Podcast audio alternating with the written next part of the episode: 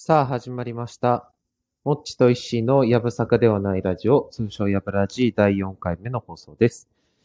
このラジオでは、我々社会人のもっちと石井の二人がまるで、仕事後の飲みに行って話し合ってるような雑談を中心にお送りしていきます。時にトークテーマを設けたり、いただいたお便りにお答えしていきます。これを聞いていろんなことにやぶさかではない気持ちになれるような配信を目指していきます。はい。ということで、第4回目スタートですけれども、えっ、と、冒頭からお断りですけど、今日はもっち一人でお送りします。はい。そうですね。えっと、まあ、そんなに大した話はないんですけど、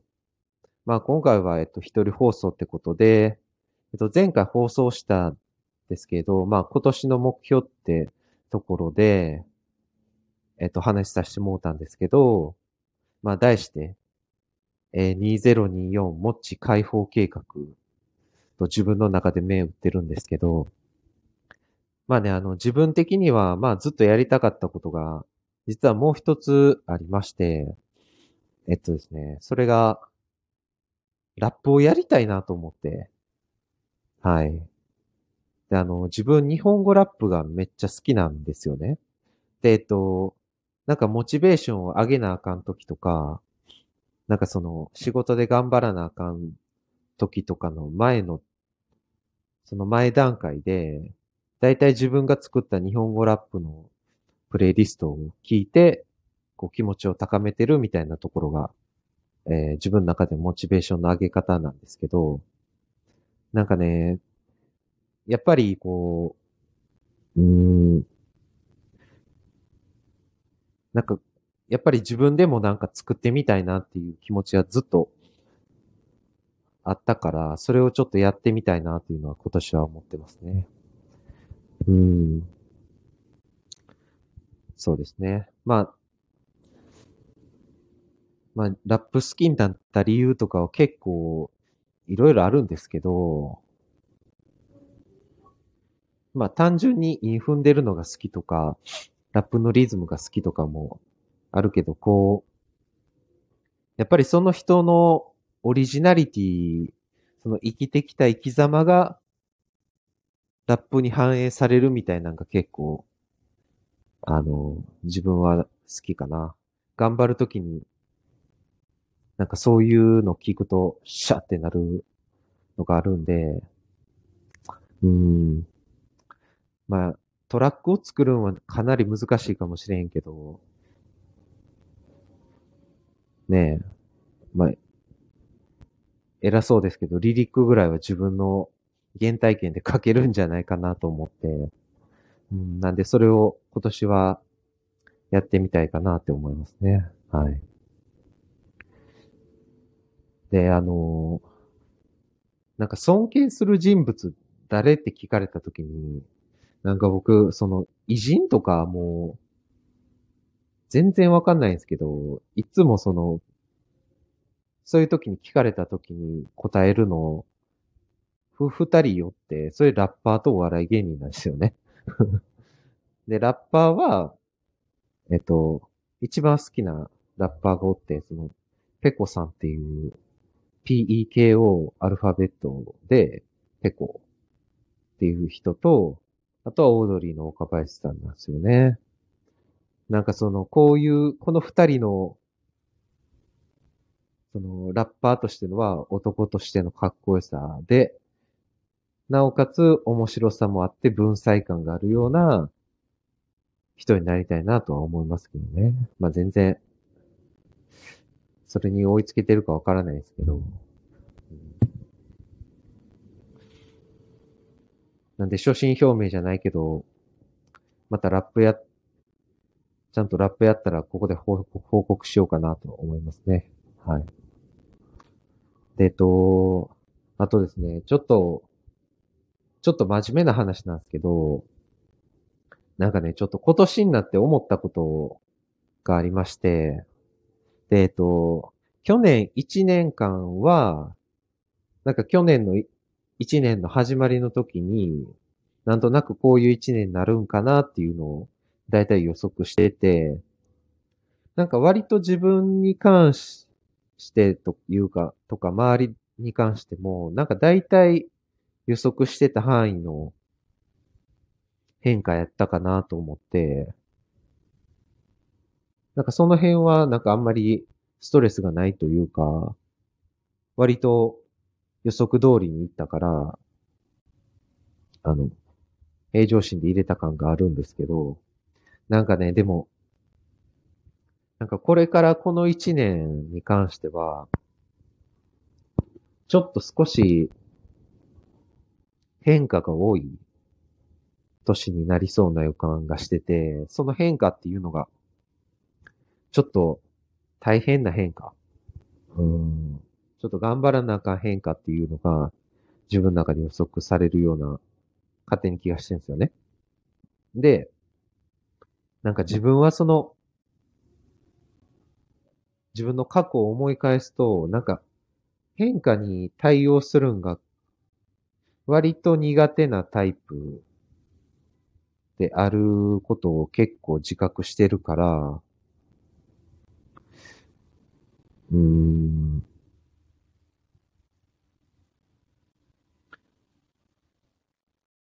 そうですね。変化自覚してるから、なんかその変化に対して少し苦手意識的なものを持ってて、なんかそれがまたちょっと拍車がかかってきたような感じで、ちょっと不安にとらわれてるような時があったんですけど、でね、その、まあ答えが、これに関してはその予測できへんから、答えが出るっていうことはないんですけど、でもいろいろちょっと考えて、なんか一つ自分の中で、こう、負に落ちた考えみたいなのがあったんですけど、えっとね、それは、あの、そういう、あの、変化に対しての、まあ、処方箋みたいなところで、えっとね、自分がコントロールできることだけ考えて実行するっていうことに行き着いたんですよね。で、逆に自分がコントロールできないことは、まあ、考えても考えてもいいけど、考えても仕方がないんやったら、えっ、ー、と、考えないようにする。もしくは考えそうになったら、その自分がハンドリングでき、コントロールできるようなことを、に没頭して、えっと、忘れる、集中して考える余地を与えない的な感じ？うん。で、埋めていったら、ええんじゃないかなっていうのは自分の中で腑に落ちたんですよね。で、その自分でできることって、そうですね。例えば、まあ、当たり前やけど、睡眠時間管理するとか、定期的に運動するとか、ジム行くとか、ダンスするとか、決まったメニューの筋トレするとか、ね、あとは、えっ、ー、と、何や？ちゃんと体にいいもん食べて、たまに好きなもん食って、趣味もやって、で、自分の勉強して友達と遊ぶとか、もう何でもいいと思うんですけど、その、自分で選択できる行動に集中していくっていうこと。で、逆に、あの、コントロールできないことって、な、そうですね。例えば、まあ、一番わかりやすいのが仕事の変化、仕事内容が変わる、配属先が変わるとか、えっ、ー、と、あとは人間関係が変わるとか、あとはその、対人間関係において、その相手からどう思われてるのかとか、あなんかまた失敗してしまうんじゃないかっていう、その、予測とかは、まあ、考えても、無駄なことに関しては考えすぎない方がいいっていうことだと思うんですよね。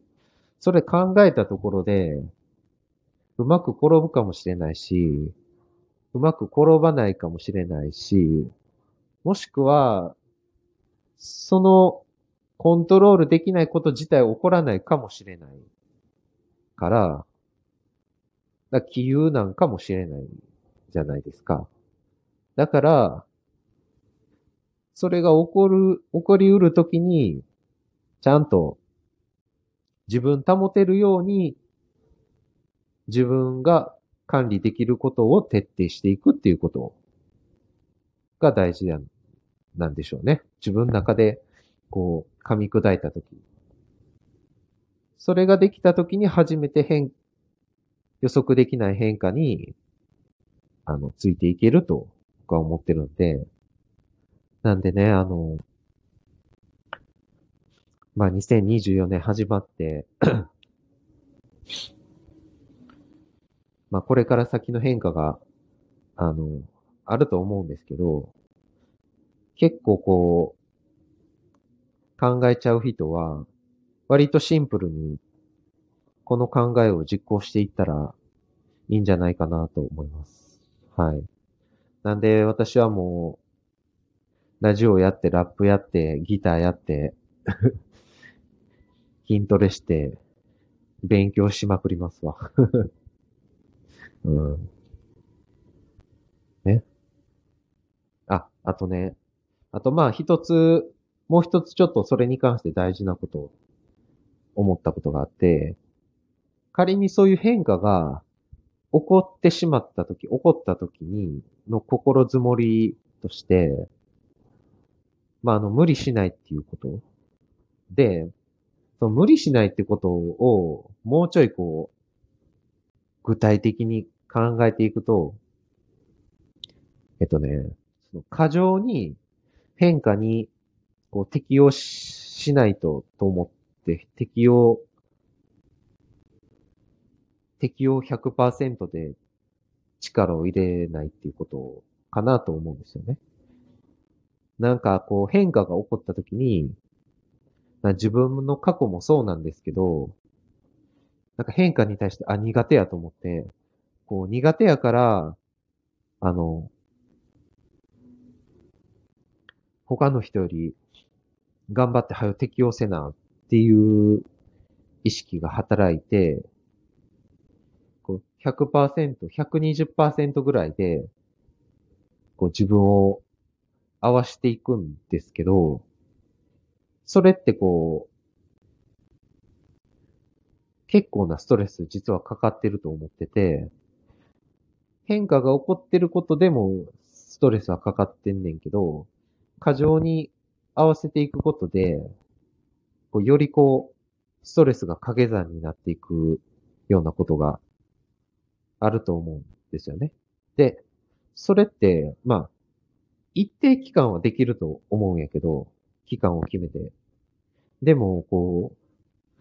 う、ずっとやっていくと、だんだんこう消耗していって、で、知らん間にガス欠になったりしてるってことが、自分的には往々にして割とあったから、そういう、なんていうの？だから変化が起こった時に、割と自分の中のハードルを頑張って下げてみる。ってことを、まあ自分が起こった時にやりたいかなと思いますね。うん、を、ちょっとこれからの一年は心づもりとして持っとこうかなと思いますね。うん、はい。うん。真面目ですね。うん。はい、えっと、まあ、真面目な話はこんな感じで。でね、えっと、ちょっと新春になって、ちょ自分の好きなドラマが2つ増えたんで、めちゃめちゃ余談ですけど、えっと、まず、おっさんずラブが始まりましたね。はい。で、あの、自分初代の DVD のやつ全部持ってんすよね。で、えっと、まあ、あの、普通に、なんでしょうね。話の面白さで好きなわけで、まあ、その男性が好きとかっていうわけでは自分は、自分はないんないんやけど、こうなんか適度に、なんか仕事の割と真面目な話とコメディが入り混じってるようなドラマは結構好き。うん。で、なんかこう身近にある感じの物語が一番惹かれますよね。もう私は現実主義すぎるんで、ほんまに。あとは、あれですね、あの、正直不動産ね。うん。正直不動産も面白いんで、すげえおすすめですね。